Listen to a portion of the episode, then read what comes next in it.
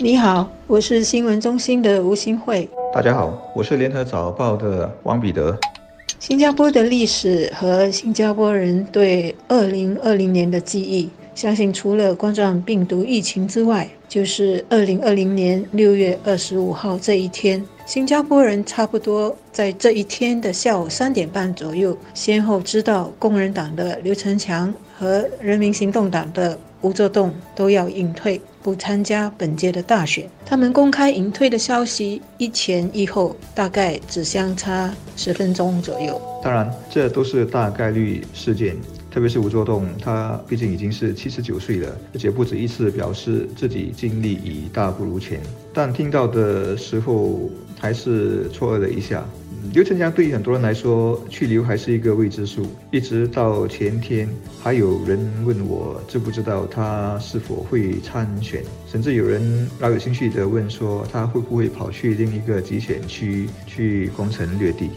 这对新加坡的政坛来说，应该是个不小的震撼。虽然最近政治圈里圈外对他们的去留都有一些猜测，但是呢，一时间同时有两个重量级的不同阵营的政坛人物隐退。还是不免让人家感触多多。他们的隐退呢，也凸显了今年的大选正式进入了政治领袖更新的时代。行动党和工人党这两个老字号都做了领导更新。行动党这次是第四代领导抵抗疫情和大选。工人党呢，则是由两年前接任党魁的毕丹星领导政治竞选。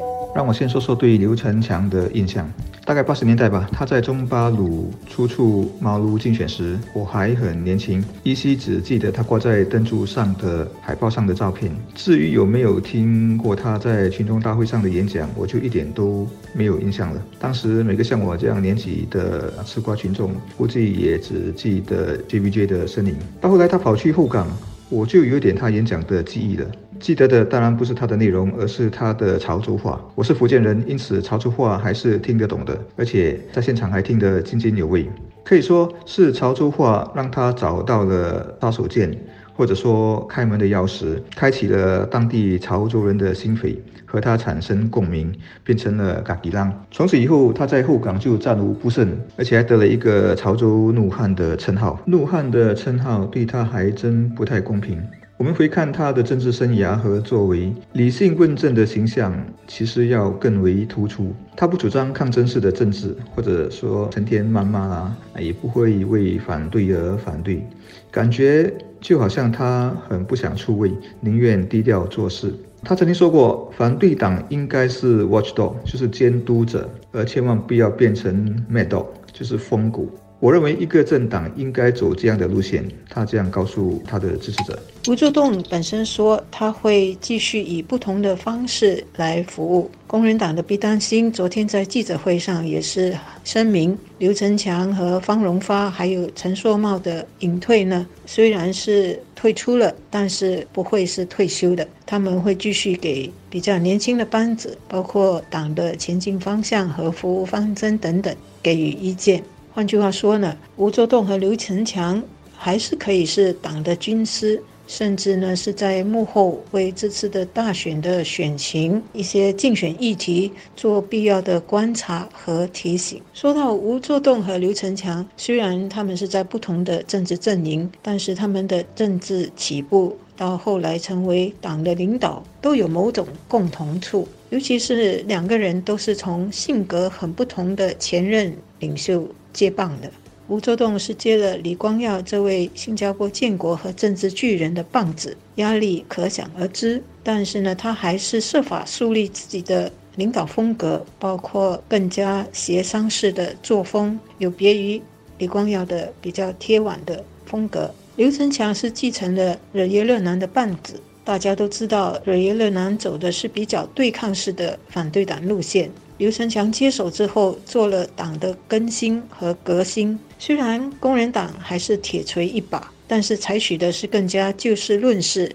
负责监督执政党政策和施政方式的做法。这当然也改变了本地反对党的氛围，让人们开始看到新加坡的反对党其实是可以脱离谩骂式或者只是口水战的一种政党政治，转而走向更理性和更有建设性的政策批判。进而呢，也推进了更健康的反对党政治环境。再说说吴作栋，坊间都亲切叫他老吴，或者方言老郭。他一共当了十四年总理。你该佩服他的，还不是这个时间的长度，而是这个职务是夹在两个巨大身影之间，一个是建国总理李光耀，一个是他的继承者李显龙。特别是前者，这是一个历史伟人，是一座大山，大山可以依靠，但也可以啊压力山大，把人压垮。特别是李光耀曾公开说，吴作栋不是他心目中的第一人选。实在是难以想象，这是一种怎么样的尴尬、郁闷，甚至是一种羞辱。如果是对内心脆弱的人来说，不过吴秋栋还是熬了过来，走出了自己的路，并且带领新加坡继续前进。但另一个记录也很容易让人忽视掉，就是他竟然在马英百列当了超过四十年的议员。从一九七六年开始，如果以每一届来说，一共是十一届，过程只是在这一区赢得了十次大选跟一次的补选啊，历时四十四年。你要知道，在一九七六年啊，他的马英百列还是一个刚填出来的一片陆地。今年的政治选举，因为碰上疫情，不能有现场的群众大会，已经没有机会看到各政党的现场演说。而在这个时候，吴作栋和刘成强的隐退，大家应该会更加的怀念他们过去在大选时的精彩演说，尤其是刘成强时代的群众大会现场和周围的街道都是水泄不通的。